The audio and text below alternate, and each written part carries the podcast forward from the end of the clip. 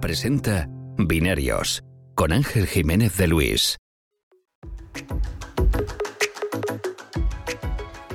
Probablemente hayas oído hablar en alguna ocasión de DJI. Es una compañía que se pone a menudo como ejemplo de cómo China no se limita a fabricar para compañías occidentales, sino que es capaz de desarrollar su propia tecnología. DJI fabrica drones y prácticamente se puede decir que es la única compañía que lo hace hoy en día porque tienen copado completamente el mercado. Pues bien, esta semana han presentado un nuevo modelo, el DJI Mavic Air, que es muy compacto, casi del mismo tamaño que un teléfono móvil cuando está plegado, aunque evidentemente más gordo. Es capaz de grabar vídeo en 4K y tiene un precio de unos 749 dólares en Estados Unidos, aquí será un poco más caro. Para hablar de este lanzamiento está conmigo esta semana Juan Castromil, que es uno de los pocos periodistas españoles que ha podido probarlo. Pero hablaremos también de más cosas. Hablaremos, por ejemplo, del nuevo HomePod de Apple que ya se puede reservar en Estados Unidos, he reservado uno, por cierto, y de las imágenes que se han filtrado ya del próximo Galaxy S9, uno de los grandes anuncios del Mobile World Congress de este año. Vamos allá.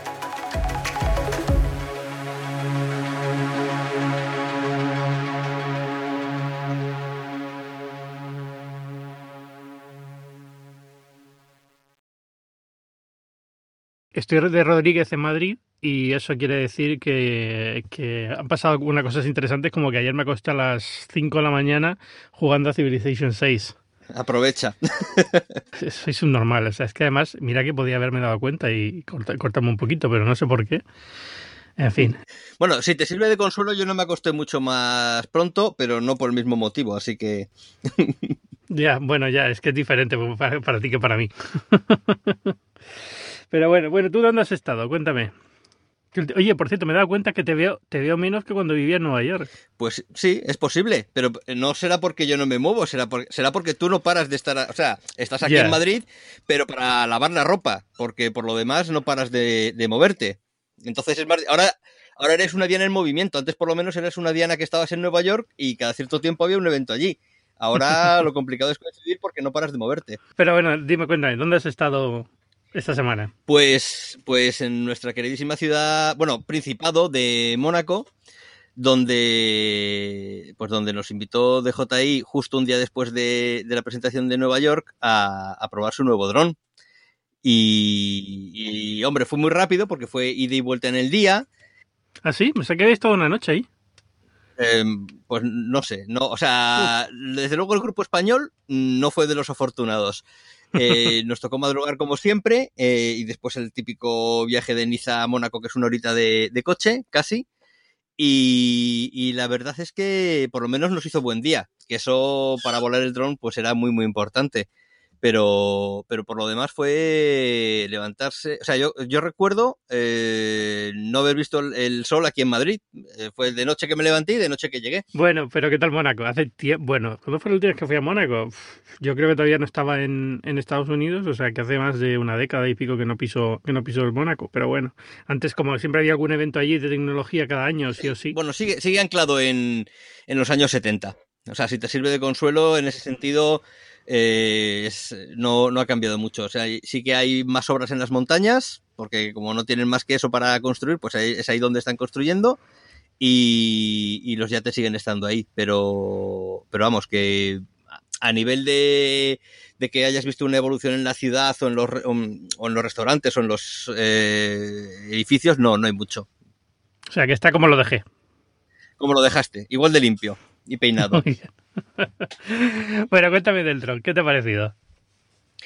Pues me ha parecido sorprendentemente interesante, porque fíjate que yo con, el primero de la serie de consumo, con el, con el Mavic Pro, ya me quedé bastante impresionado, pero claro, en aquel momento eh, la historieta estaba que justo GoPro había sacado el karma. Entonces la lucha todavía, o sea, había un, había un nuevo campo de batalla que era, que era la lucha de los drones de consumo y que, eh, por un lado, DJI tenía muchísima experiencia en la parte de drones, pero tenía que demostrar que podía hacer algo igual de bueno para consumo, y GoPro venía por la parte de, cámaras y ese, ese, terreno ya lo tenía ganado, tenía que demostrar que sabía hacer volar algo.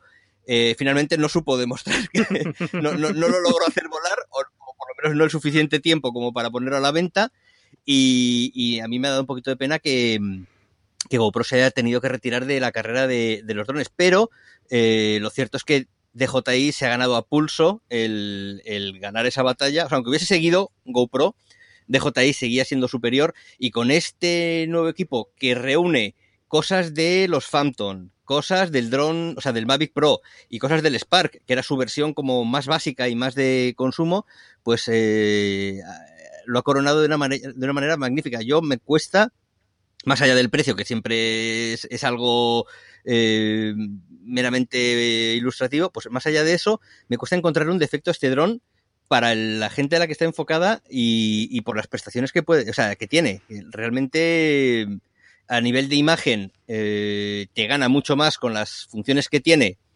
que con la calidad, pero es que la calidad sigue siendo buenísima también. ¿Qué precio tiene? ¿Son 749? Bueno, aquí será más. En, en España son 849 la, uh -huh. el dron solo y, y 1049 el, lo que ellos llaman el Flamemore Combo, que tiene más batería, o sea, tiene dos baterías extra, que es altamente recomendable porque, claro, sí. eh, cuando, cuando, tú te vas a un sitio a grabar con el dron, generalmente es un sitio con poca electricidad donde enchufar y que además suelen ser sitios espectaculares. Entonces, qué menos que conseguir eh, la máxima cantidad de, de tiempo que puedas, teniendo en cuenta que además son 21 minutos que según por donde lo mires puede parecer mucho, puede parecer poco. O sea, es, es, menos que el Mavic Pro y es menos que un Phantom, pero el Spark eran apenas 15 minutos.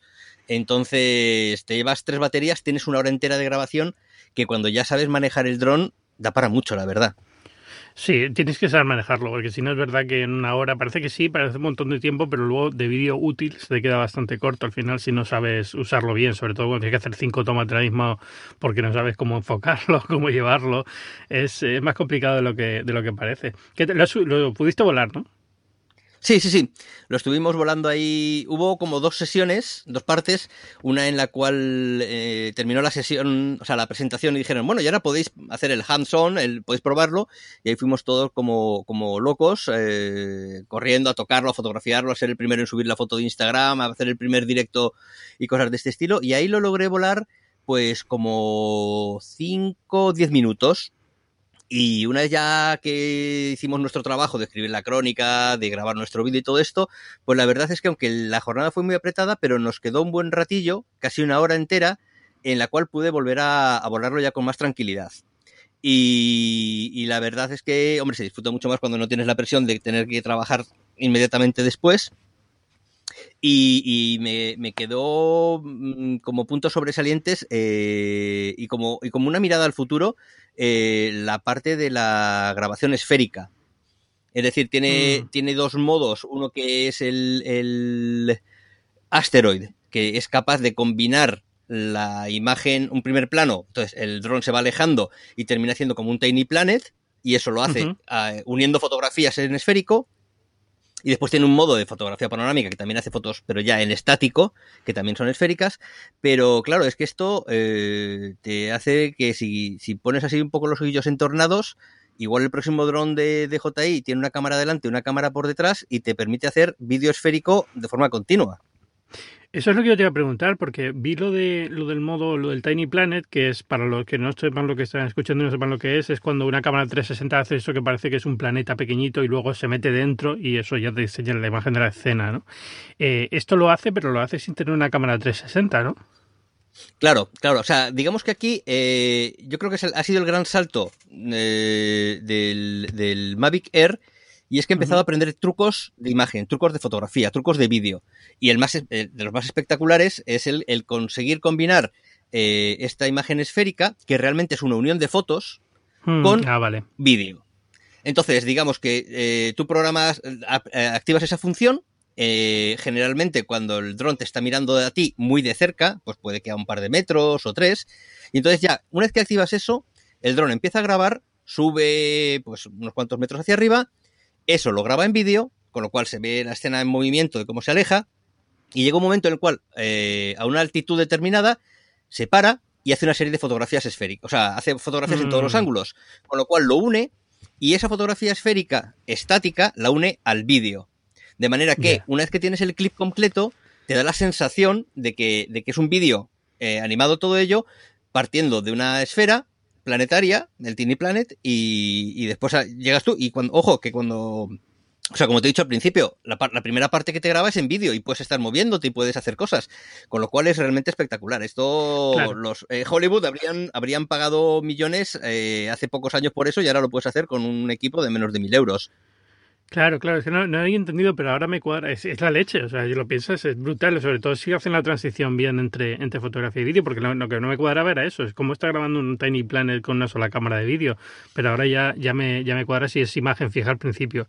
Pero vamos, yo cuando vi el, el ejemplo es que ni me enteré. Yo pensaba que era un vídeo esférico que habían hecho de alguna forma, no sabía muy bien cómo, pero, pero es verdad que queda espectacular. Por eso te digo que, han aprendido muchos trucos. O sea, si bien es cierto que DJI ya tenía mm, el seguimiento de personas, el, reconocimiento gestual, eh, una serie de, trucos de grabación que, que o sea, que permitían no tener que centrarte tanto en una gran calidad de imagen, que también la tiene, pero bueno, digamos que si, si tú estás grabando una escena espectacular, eh, la calidad de imagen puede llegar hasta un límite, pero si tú eso lo grabas de una manera diferente, te, olvidas de la calidad de imagen y te vas mucho más al espectáculo de cómo lo has visto. Pues estos trucos que, mm, que realmente yo creo que nadie se lo imaginaba. O sea, la mente dentro de DJI que dijo, oye, ¿por qué no combinamos esto y hacemos esto otro y nos va a salir esto? Pues ha ganado un ascenso claramente. O sea, y, yo cuento con que van a tener más cosas de este estilo, porque eh, lo, que sí es cierto es que ahora mismo son los claros dominadores del, del segmento cualquiera que quiera comprarse un dron con, pretensiones de, hacer algo interesante tiene que pasar por DJI y, esto, claro, realimenta también la maquinaria de, de I+.D. Entonces, yo espero grandes cosas de ellos en, los, próximos, en los próximos años. Esto es lo que, lo que más me sorprende, es que no hay nadie haciendo la competencia ahora mismo de JI, porque bueno, GoPro ni siquiera llegó a hacer competencia, porque Karma no llegó a ser un dron muy vendido, pero bueno, aunque hubiera estado mejor, aunque no hubiera tenido los problemas que estuvo al principio, yo no creo que, que Karma iba a ser un, un dron así muy que se vendiera mucho, con lo cual DJI está ahí en un, en un mercado que no hay nadie. Hombre, está Parrot, pero está Parrot a un mm. nivel mucho más bajo. Eh, Son drones de menos de 500 son de menos de 500 y ahí la calidad de imagen sí que ya se puede empezar a ver resentida en según qué condiciones. Pero, pero bueno, lo cierto es que los drones de este estilo, que son bastante deportivos, en general siempre se llevan eh, a grabar a sitios donde hay mucha luz. Suele ser naturaleza, suele ser días soleados. Eh, entonces, en ese sentido, la calidad de imagen no se va a resentir tanto. Y, por eso es eh, donde yo ahí te digo que en su momento sí que veía a, GoPro como una competencia, o sea, como una posible competencia, porque unos venían del lado de la imagen, los otros venían del lado de, los drones, y te digo que si se hubiesen llegado a unir, habría salido, bueno, podría haber salido cualquier cosa. A ver, yo tú a saber, porque ahora, como GoPro también está ahí dejándose querer, cualquier cosa puede pasar. Ya, al final lo que va a pasar es que GoPro la acabará comprando de JI o una cosa de estas, porque no, le veo mucho sentido si no. DJI compró una parte de Hasselblad, o sea que más cosas más locas se han visto. Por eso, puede, puede, puede pasar. Eh, es, es, rarísimo lo de GoPro, de verdad. Estuve justo, y además estuve en la presentación del Karma cuando se lanzó en, en la costa oeste de Estados Unidos, en Tajo, en el lago Tajo. Y, estuvimos probando los drones, moviéndolos, es fantástico, muy bien todo, pero claro, esto fue una semana, realmente una semana antes de que, de que anunciara el Mavic Pro, que era, o sea, digamos que para GoPro la gracia de Karma era, este es el primer dron de consumo que puedes plegar y llevar una mochila. Y a la semana te viene DJI y dice, ah, hemos sacado un dron que puedes plegar y llevarlo en una mochila más pequeña. Y claro, sí, sí, sí. quedamos todos como, Dios mío, se acaban de hundir al pobre. O sea, la verdad es que fue mal timing. Luego, aparte, los problemas que tuvo y demás, pero bueno, problemas que tuvo al fin y al cabo, los podía haber tenido. Pero sobre todo el, timing del, anuncio de DJI, que fue el que, digamos, ya marcó un poco la, la historia, ¿no? Aquí no me va a toser nadie y yo soy la que domino. Si alguien de DJI eh, tuvo ojo para poner las fechas, eh, también se merece un, ascenso, ¿eh? porque eso fue un, golpe de efecto claramente que yo recuerdo que el, Karma coincidió con la fotoquina, yo lo vi en, Colonia y, estábamos encantados, vamos, de hecho es que realmente era muy plegable en comparación con un, con un Phantom, lo podías meter realmente en una mochila, no te quedaba mucho más sitio, pero bueno, lo podías meter en una mochila que para un Phantom realmente necesitas casi una, una caja entera. Y, después, claro, la semana siguiente ya vi también el, el Mavic Pro. Y, claro, y si encima ahora ves el nuevo Mavic Air, que es más pequeño todavía, pues ya es, es impresionante. O sea, ellos dicen que es del tamaño de un teléfono móvil. Sí, lo es, lo es evidentemente en superficie. O sea, yo lo comparé, tengo una foto publicada con comparándolo con el LG V30 y en superficie es lo mismo. Después, evidentemente, es mucho más grueso, pero una vez plegado, mmm, sí que lo puedes llevar en un bolsillo. Otra cosa es que ya, claro, según las legislaciones, lo puedas llevar a un sitio o a otro. Pero, pero el tema del plegado, que por ejemplo yo lo echaba de menos en el Spark, me, me extrañó que lanzasen un, un Spark Sí. eh, apostando por un, un equipo más pequeño que el, que el Mavic Pro y que sin embargo no se pudiese plegar, pues digamos que este ha unido lo mejor de todos sus hermanos, de los más pequeños y de los más mayores. Sí, lo único que me sorprende de este producto es que se puede comer completamente a sus dos hermanos. Es decir, la gente que se compra un Spark probablemente piensa en comprarse este y la gente que se va a comprar un Mavic Pro posiblemente piensa en comprarse este, con lo cual se ha quedado como un... Eh, a, ver si, si me explico. El mercado de los drones es muy extraño, es, es muy pequeño. El primero, no se venden muchísimos drones en el mundo por razones evidentes, ¿no? No todo el mundo tiene ni ganas de ponerse, ni necesidad de grabar vídeos eh, aéreos, ni ganas de ponerse a aprender cómo controlarlo, y luego aparte muchísimos problemas de legislación. Y si encima de JI está, digamos, haciéndose la competencia a sí misma de esta forma, me sorprendió muchísimo. A mí me parece fantástico el producto, pero me sorprende mucho, ¿no? Dentro del catálogo de DJI. Pues mira, yo te digo una cosa, a mí esto me recuerda a los mejores momentos de Apple cuando si tenía un producto mejor que lo que tenía ahora mismo en el mercado, no tenía miedo de lanzarlo mmm, en vez de guardárselo y que la competencia les comiese por los lados. Entonces sí es cierto, sí es cierto que, que claro, deja un poco fuera de juego eh, por arriba al Pro y por debajo al Spark, aunque el Spark por lo menos todavía tiene el recurso de que es más barato. Pero, pero yo creo que, es que las empresas líderes tienen que hacer eso. O sea, tienen que seguir innovando y si logran hacer esto ahora, pues oye, eh, creo que han amortizado.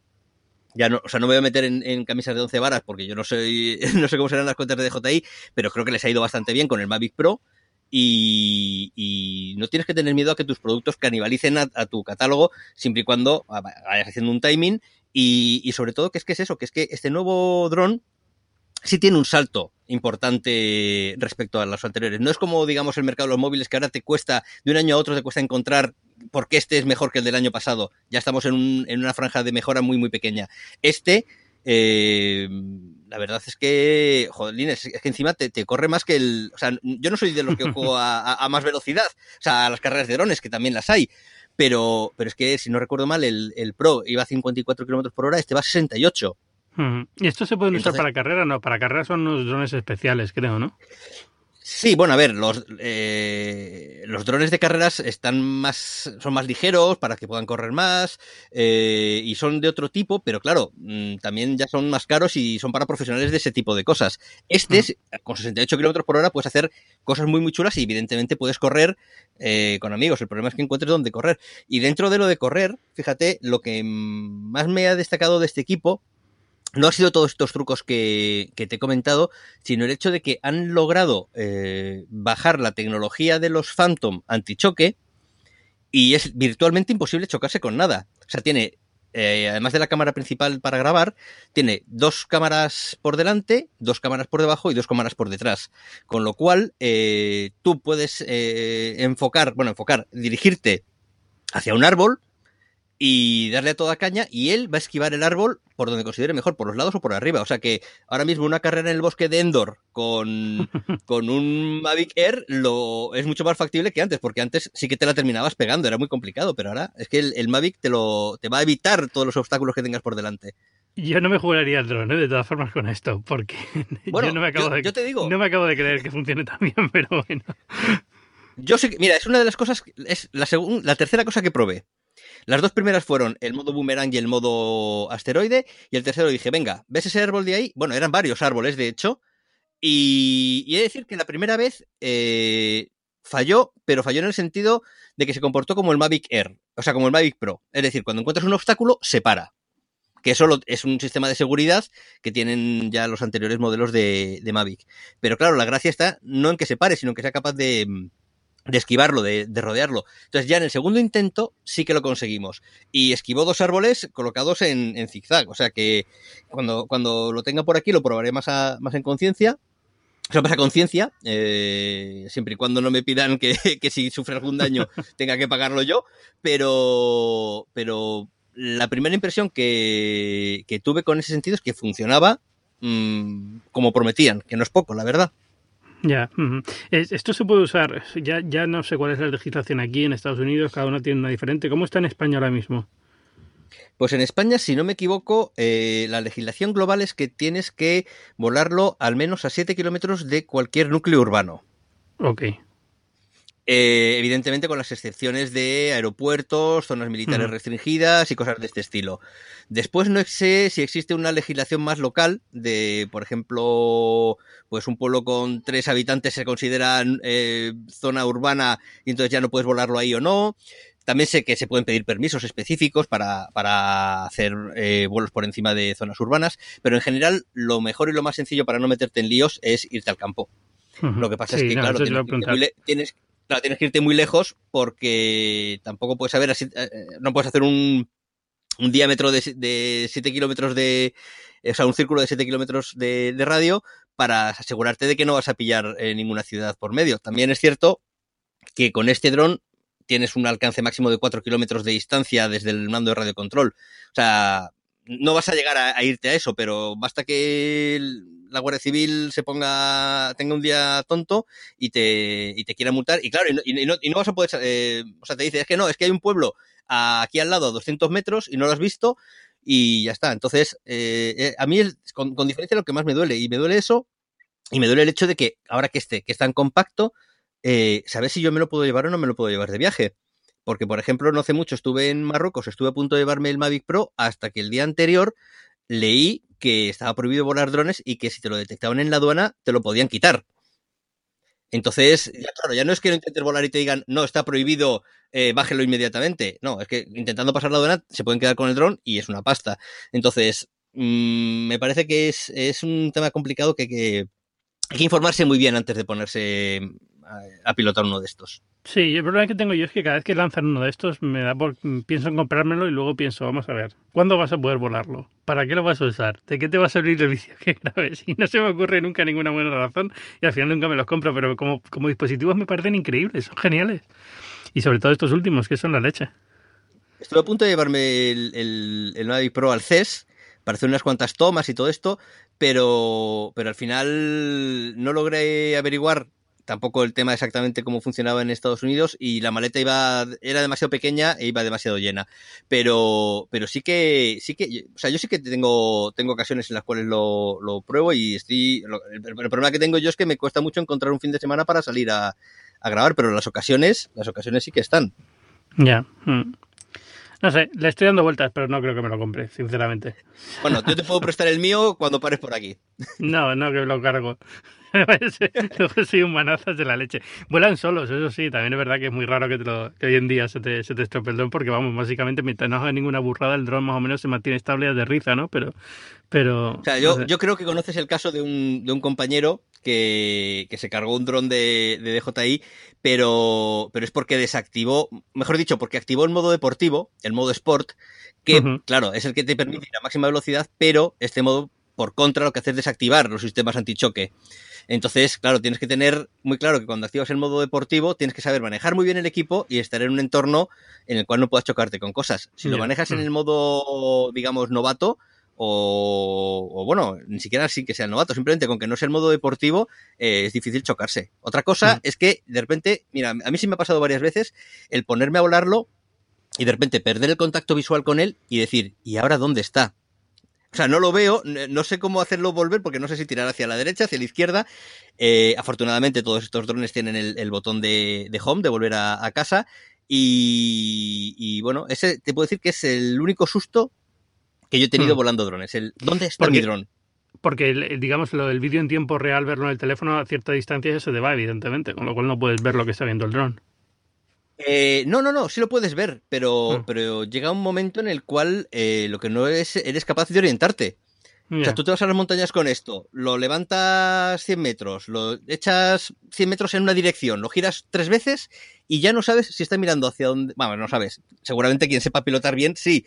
Yo, en mi caso concreto, no sé si está mirando hacia mí, eh, hacia la derecha, hacia tal, con lo cual ya no sé si tengo que avanzar, que girarlo más o tal. Sí es cierto que, bueno, a veces pues haces una visual, haces un 360 y, y localizas puntos de referencia y dices, vale, pues ya sé más o menos dónde estoy.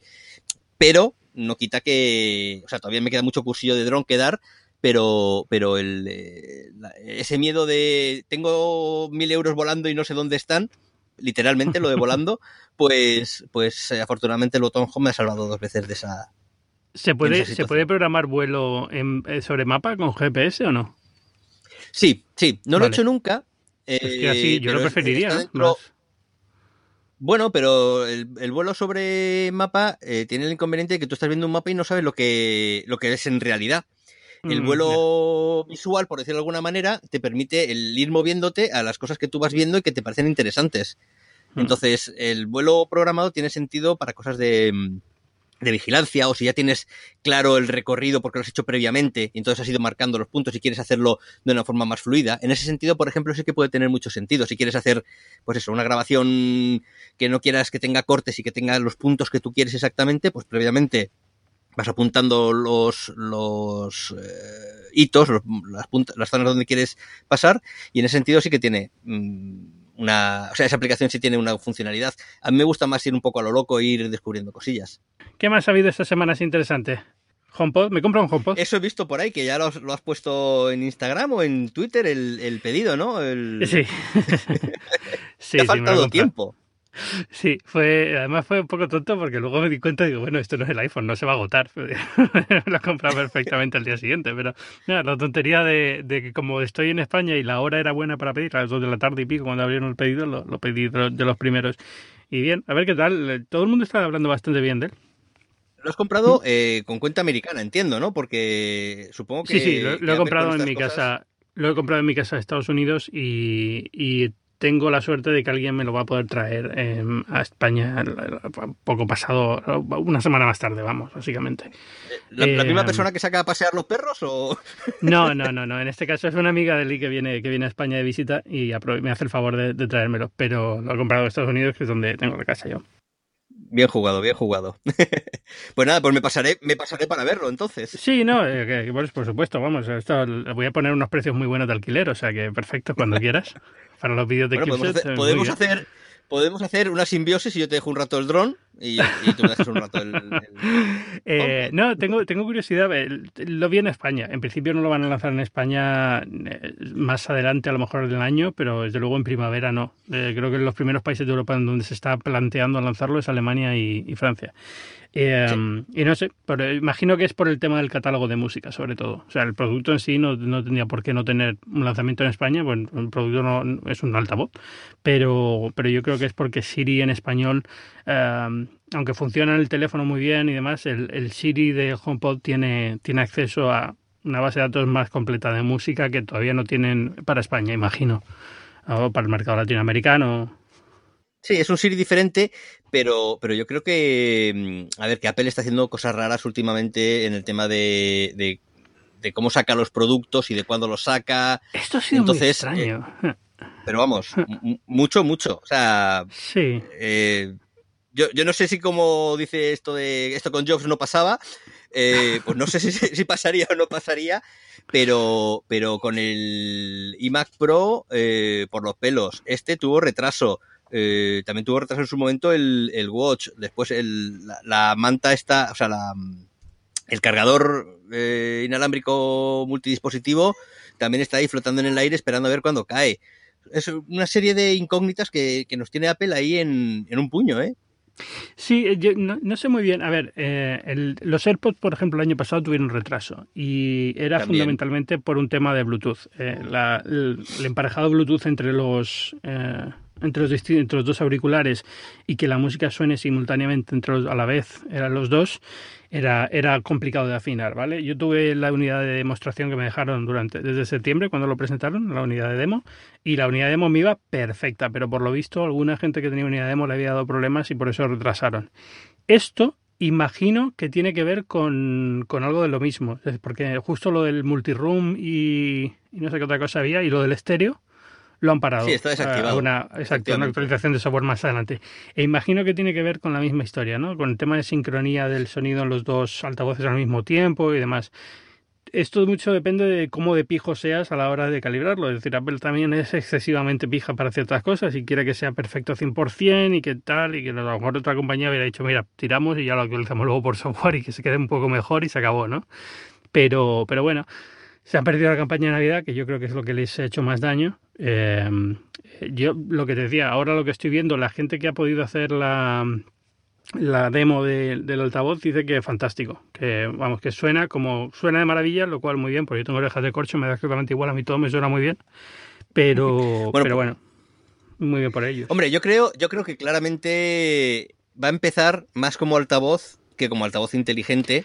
Sí. O sea, la, competencia de, Google Assistant y de Alexa, que además han sido los reyes del CES, eh, pues está por ver cómo evolucionan, pero digamos que ese de momento es su territorio y, además tú lo habrás leído igual que yo, que, la competencia está más contra Sonos ahora mismo, que además muy hábilmente han hecho la oferta de que ahora te puedes comprar eh, dos Sonos uno, One eh, por el precio de un, de un HomePod. Entonces, como dijo Andy Rubin famosamente en su momento, dos, dos pollos no hacen un águila. Pero. bueno, ojo, a ver, Sonos. Eh, es, eh, para mí fue siempre una sorpresa porque cuando apareció con los altavoces inalámbricos y multiroom y todo esto, venían de la nada. O sea, no, no, no, tenía una marca detrás de audio de estas mm, conocidas como puede ser un Bose, como puede ser un Harman Kardon. Eh, es decir, y de hecho les pilló en fuera de juego a los demás. Logró durante varios años eh, tener unos altavoces que no solo eran muy tecnológicos con el tema del multiroom y, y con el tema de poder mandar la música de forma, o sea, a través de Bluetooth, sino que encima lograron hacer altavoces que sonaban realmente bien. Entonces, eh, yo creo que ahí Apple se va a encontrar un hueso duro de roer porque, eh, o sea, un poco en, en, tu caso y en el mío, en el cual tenemos orejas de corcho, pues igual nos merece más la pena comprarnos dos altavoces Sonos que un altavoz eh, de Apple. Eh, porque la diferencia de, más calidad tampoco la vamos a percibir. Sí es cierto que cuando el HomePod vaya evolucionando, eh, Siri igual tiene más que decir. Sí, yo, yo no creo que esté mal pensado, porque al final, el, digo, la forma de enfocar el lanzamiento que, que, han hecho, porque al final la gente está usando Alexa y está usando el Google Home para básicamente lo que hace el Apple eh, HomePod, que es escuchar música, eh, hacerle preguntas así un poco de la nada al, al, asistente inteligente que tiene dentro y, poquito más, ¿no? Y controlar, controlar temas de domótica. Y eso viene también en el HomePod. O sea que yo creo que en ese sentido se han cubierto los usos clásicos, aunque no se quieren poner como competencia directa de Alexa y de, y de Google y demás, se han cubierto las espaldas con los usos clásicos que se están dando más en Estados Unidos para altavoces inteligentes. Eh, pero tiene que evolucionar, evidentemente. Y yo creo que lo que tú dices al final es, se está percibiendo como un competidor de Sonos. Sonos suena muy bien, la verdad. Eh, a mí me gusta muchísimo los, cómo suenan los Sonos y no he tenido nunca ninguno porque nunca he vivido en un sitio mucho tiempo y los sitios donde vivo son tan pequeños que un altavoz cualquiera me vale perfectamente. Pero, pero bueno, eh, ya te digo, lo que me ha sorprendido del HomePod es que yo esperaba que estuviera en el nivel de un Sonos y la gente que, que, entiende de audio que ha estado probándolos dice que es espectacular lo, de, lo del beamforming este que hace, lo de la geometría de la habitación, que se escucha exactamente igual en cualquier punto, que se escucha de maravilla. Con lo cual, no sé, lo, puede pasar lo que, lo que pasó con Sonos, que, de la nada Apple de repente se ha convertido en una empresa que hace unos altavoces buenos sin, sin tener por qué hacerlo, ¿no? Y lo que la pregunta es, ¿por qué toda esta gente te cobran 10.000 dólares por unos altavoces? si al final resulta que se puede hacer más barato y mejor. Hombre, a ver, el, tema del sonido de, alta gama tiene mucho de, mito, igual que el tema de los vehículos de, tipo Ferrari y cosas de este estilo. Pero, pero lo que sí te puedo decir es que viendo el, el HomePod por dentro, eh, claro, mm, mal no puede sonar, porque tiene no sé cuántos twitters, creo que eran siete twitters u ocho, o sea, así en esférico. Después tenía un sistema de bar reflex hacia abajo, tenía uno de graves hacia arriba. Y, bueno, y supongo que aprenderían también un poco del fracaso del anterior altavoz que tuvieron, que, también, que también sonaba bien, pero, pero no supieron, no sé, se quedó ahí como de esos, productos que se quedan ahí en, el catálogo de Apple un poco perdidos y que no le dieron tampoco mucha bola. Sí, yo creo que fue un producto que se lanzó en un momento muy raro, era para el era un accesorio para el iPod, em, la mayoría de la gente eh? escuchaba el iPod, lo escucha personalmente, no lo escuchaba como equipo de música de casa, eh, le, le pilló una situación un poco extraña, era un producto y yo creo que hoy se entendería mejor y de hecho si lo lanzan hoy es lo que han hecho, ¿no? Digamos, el HomePod, quitando el hecho de que ya no hay iPod, pero bueno. Eh, pero en, aquella época era un poco extraño. de posición. Eh, yo recuerdo que Javier López Tazón tenía uno en el mundo, en el despacho, y lo tenía siempre. Eh, este, imagino que todavía debe andar por ahí, por lo debe tener en su casa, imagino ahora. Pero vamos, que, que lo escuché mucho. Me gustaba bastante, sonaba muy bien. Sí, a mí lo que más gracia me hacía de aquel altavoz es que era un altavoz realmente grande. Era pues igual tenía 50 o 60 centímetros de, ancho, pesaba un montón, y claro, después ahí le ponías igual el, iPod mini y quedaba súper ridículo, porque tenía la conexión física, había, que conectarlo físicamente, entonces quedaba un poco así, pero sí, sí, el sonido estaba, estaba muy bien.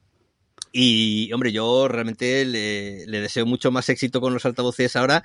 Eh, también es cierto que, que es lo que te he dicho un poco al principio. Yo creo que ahora mismo este altavoz es un poco el esqueleto de lo que puede llegar a ser el altavoz, el HomePod de, pues que te digo yo, de 2020, cuando, o sea, tiene, tiene recorrido para ir creciendo y para ir añadiéndole cosas sin que varíe sustancialmente el, el hardware.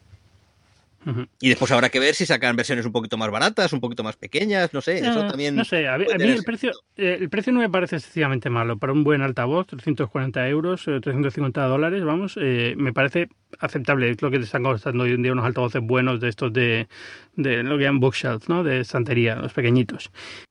Sí, pero si quieres dos para hacer un estéreo o si quieres cuatro para hacer un, un surround, ¿eh? ya empieza a subir la cuenta. Ya, ya, Entonces, eso sí. Quiero decirte que mm. puedes tener uno de estos como principal y después otros más pequeños para hacer la parte surround. O, vamos, si es multiroom, es de entender que quieres uno para cada habitación. Sí, a ver, si quieres uno para cada habitación. O sea, hay un HomePod mini en el futuro, yo diría que con un gran grado de certeza. ¿no? es muy extraño que no saquen un Creo que estamos de acuerdo los dos en esto. Sí, Exacto. o sea, que eh, ampliarán la línea. ¿De colores? ¿De colores o De colores, imagino el, el, HomePod Mini a lo mejor lo sacan de colores y en Bluetooth con, con batería para que puedas usarlo en, en, la piscina. Todo ese tipo de cosas llega al final. Depende, todo depende de lo seria que se quiera poner Apple con el tema de, de, los altavoces, porque es un mercado muy particular también. No es un mercado que tampoco es especialmente grande, que no hay unos volúmenes enormes. Lo que me interesa del HomePod, yo creo, es que realmente viene a demostrar que se pueden empezar a fabricar altavoces de otra manera como lo hemos hecho hasta ahora. Se ponía el Twitter, se ponía el, el, el subwoofer y tal y no sé cuántos, y era como una unidad y tal y se pueden empezar a hacer este tipo de, experimentos, que tiene varios Twitter dentro, que te calcula automáticamente la geometría de la habitación, que manipula el sonido de tal forma que se escucha perfecto en cualquier punto, y ese tipo de, expertise eh, no lo tienen todavía las grandes marcas de altavoces, ¿no? los, grandes del high-end de altavoces, y sí lo tienen las compañías de informática, Google, Apple y todas estas. Entonces va a ser interesante ver cómo cambia la vieja guardia y qué pueden hacer Apple y Google y Amazon para meterse en este sector. O Sonos, como te has dicho antes. Sí, a mí, a mí lo que sí me, me hace mucha. Me hace, me hace levantar una sonrisilla es ver cómo Apple siempre ha estado picando un poquito en el tema de los altavoces, porque ya con el con el de 20 aniversario, cuando no estaba Jobs, eh, cuando Jobs estaba haciendo NES y cosas de este estilo, ya hicieron eh, un altavoz junto con Bose que era más grande que el propio ordenador. Después con el mm. Cube con el, con el ordenador este que estaba, que era absolutamente paralelepípedo. También eh, hubo un altavoz que era más transparente y se veían todas las tripas. Creo recordar que de Carmen Hardon, que además fue de los, de los primeros que proyectaban el sonido de los bajos hacia la mesa para que retumbase. Entonces, digamos que sí que es cierto que, que a nivel de, de atreverse a hacer cosas nuevas, han sido las empresas tecnológicas las que no han tenido miedo de decir, vamos a, probar estas cosas nuevas. De hecho, ya te digo, Sonos, yo la considero mucho más una empresa de tecnología que una empresa de acústica. Sí, sí, lo es, completamente. entonces, eh, en ese sentido, yo creo que, todas estas apuestas, algunas habrán sido más acertadas o no, pero son las que han hecho evolucionar el, mercado de, generar un nuevo tipo de sonido. Hmm. en Apple tiene sentido porque siempre ha sido una compañía que ha estado muy, muy metida en el mundo de la música, ¿no? Em, Pero iba y venía. O sea, quiero decirte, si, tuvieras el, árbol genealógico de, altavoces de Apple, parece un tío vivo, un tío vivo, una montaña rusa. han tenido, no han tenido, han vuelto a tener, no han vuelto a tener. Entonces, eso es lo que me hace a mí levantar esa sonrisa de, eh, como con los monitores. Monitores, pues lo fabrican ellos. No, ahora ya no lo fabricamos porque no, no, no le vemos que tiene más sentido que lo fabriquen otros. No, ahora lo volvemos a fabricar nosotros. Pero un monitor, digamos que desde el punto de vista de diseño, sigue siendo una superficie plana que tú pones delante de. que te pones frente a ella y punto. Pero los altavoces eh, con Apple han dado muchísimo más juego. O sea, desde, desde este que tenía López Tazón, que era pues como un ladrillo gigante, hasta los que te he comentado antes de, del 20 Anniversary o, de, o del Cube, que eran cada uno con una forma y tenía, además, el del Cube tenía satélites. Bueno, en fin, o sea, quiero decir que es más divertido, es una cosa más, eh, irónicamente más visual. Sí, no, y, como no hay pantalla, digamos, no es una pantalla que ocupa todo y ya no hay nada que hacer, digamos, como ocurre ahora con los móviles, las tabletas, los ordenadores, pues tiene más gracia, puedes hacer más cosas de diseño. En este caso lo que han hecho, pues no deja de ser un poco bastante básico, pero bueno, está, eh, yo lo veo bonito. A mí me parece un, cuando lo vi en la WWDC, eh, ya no sé decirlo en español, en, español, en inglés, me sale la mitad de la frase en español, la mitad en inglés, WWDC, eh, era, parece una pelotita, está muy mono, o sea, es un poquito alargada, evidentemente, una pelotita de rugby, digamos, pero chatada por, por, los extremos y es bonito de forma y es pesado, ¿eh? Aunque parece que no, son 2,8 kilos, creo, o sea que pesadito. es que, mira, te voy, a decir, un truco que aprendí cuando estudiaba de estas cosas y es que si quieres un altavoz bueno, tiene que pesar. Tiene que pesar. Entonces, entonces, eso de momento es de las pocas cosas que, que la física no ha logrado eh, solucionar que hacer unos buenos altavoces que sean ligeros. Hmm.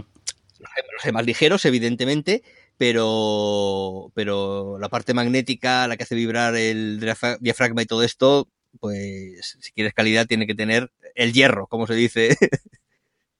Pero vamos, que, que, en cualquier caso yo sí que tengo ganas de verlo por ponerle tamaño. Fíjate, o sea, lo que dices tú que es pequeñito y tal y cual, claro, en las fotos no hay muchas no hay muchas fotos en las cuales se vea al lado de una persona o al lado de una mano.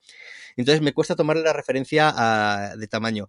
Pero, pero que sea pequeño me parece muy interesante porque con, con, la tendencia que tenemos de tener casas más pequeñas cada vez, esto no puedes permitirte tener ahí un, un, barril de cerveza en medio de la habitación. No, no, es mucho más pequeño. Es verdad que es, es, vamos a ver, a lo mejor empieza a decir, es muy pequeño y la gente empieza a pensar que es muy pequeño cuando le parece grande, pero, pero comparado con, uh, si has visto Alexa, Alexa es mucho más alto. El tubo de Echo, digamos, el Amazon Echo, el tubo, el tubo este alargado es mucho más alto que el, que el HomePod, o sea, es como más echadadito.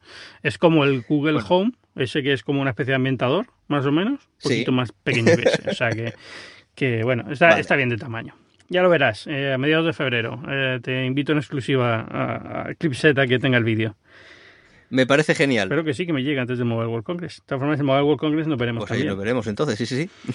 Porque en Madrid, ¿para qué? ¿Para qué nos vamos a ver aquí si podemos vernos en cualquier otra parte del mundo? Estamos muy ocupados tú y yo, ¿no? No tenemos tiempo. Yo, yo jugando a Civilization, tú con, con familia, o sea que nada. ¿Qué te iba a decir? ¿Has visto el, el Samsung el S9? Los, lo que es el, lo que se ha, empezado a ver por ahí. Pues lo he visto, sí, sí, sí. Eh, y bueno, es más o menos un poco lo que, lo que esperábamos todos. O sea, después de, de un gran, o sea, un gran diseño, una gran renovación de diseño con el tema de la pantalla extendida, la Infinity Display que pusieron en el S8, pues es el, el, un poco la aplicación del tic-tac este de Intel, pues ahora toca también eh, mejorar en el, en el, otro lado. Habrá que ver si el procesador realmente mejora, habría que ver si logran hacer que Bixby Voice funcione en español, pero, pero a nivel de diseño, hombre, para mí han hecho lo que tenían que haber hecho, que es eh, cambiar el, el escáner dactilar de lado, y habría sido genial si lo hubiesen metido de, debajo de la pantalla, pero, pero parece que mm. no va a ser el caso. Entonces, eh, dentro del poco margen que había para mejorar, creo que lo han mejorado. Ya uh -huh. lo, saldremos de dudas en, pues también en un mes, una cosa así. Sí, no, ah, ya vamos. Eh, yo creo que está bien que le hayan llevado al Mobile World Congress como gran evento, porque al final, si no, el congreso se queda un poquito en el aire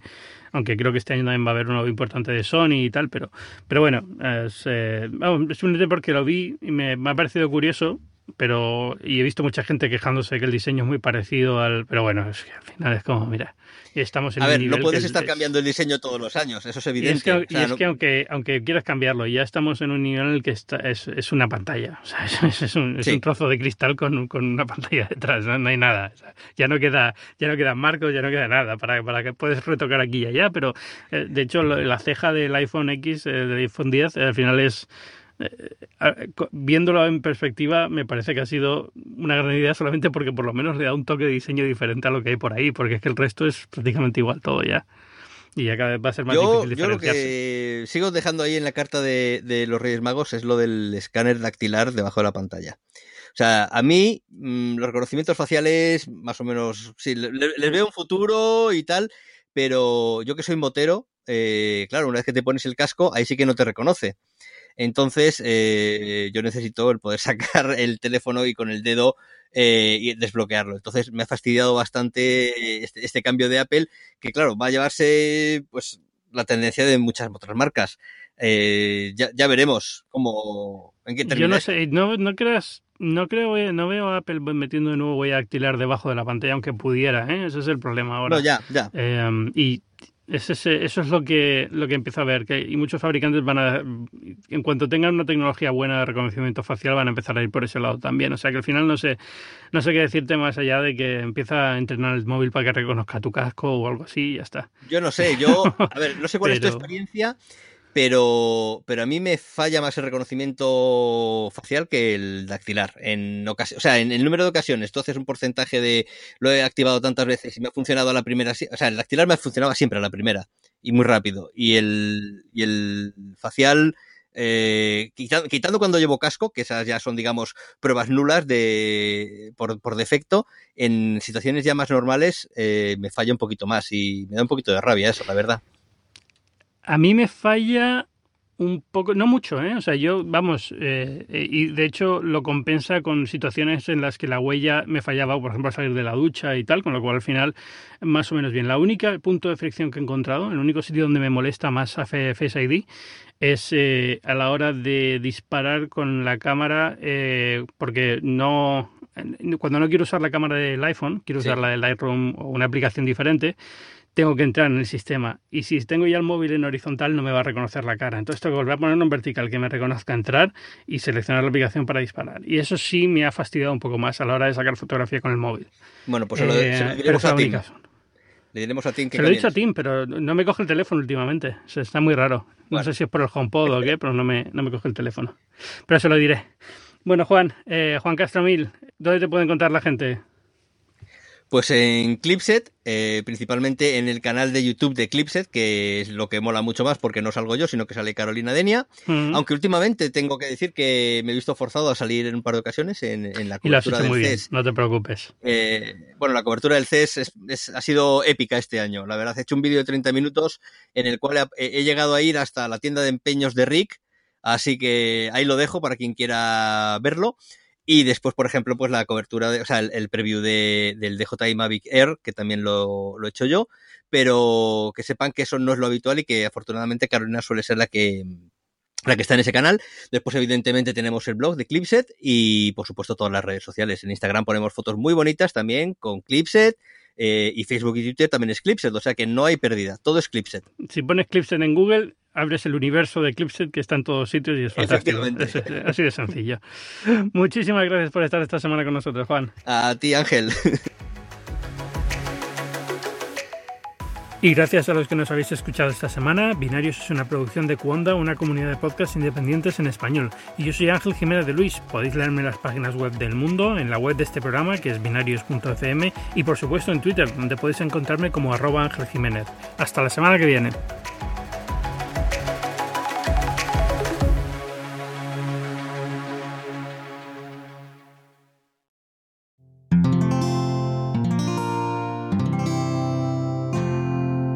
Puedes escuchar más capítulos de este podcast y de todos los que pertenecen a la comunidad Cuonda en cuonda.com.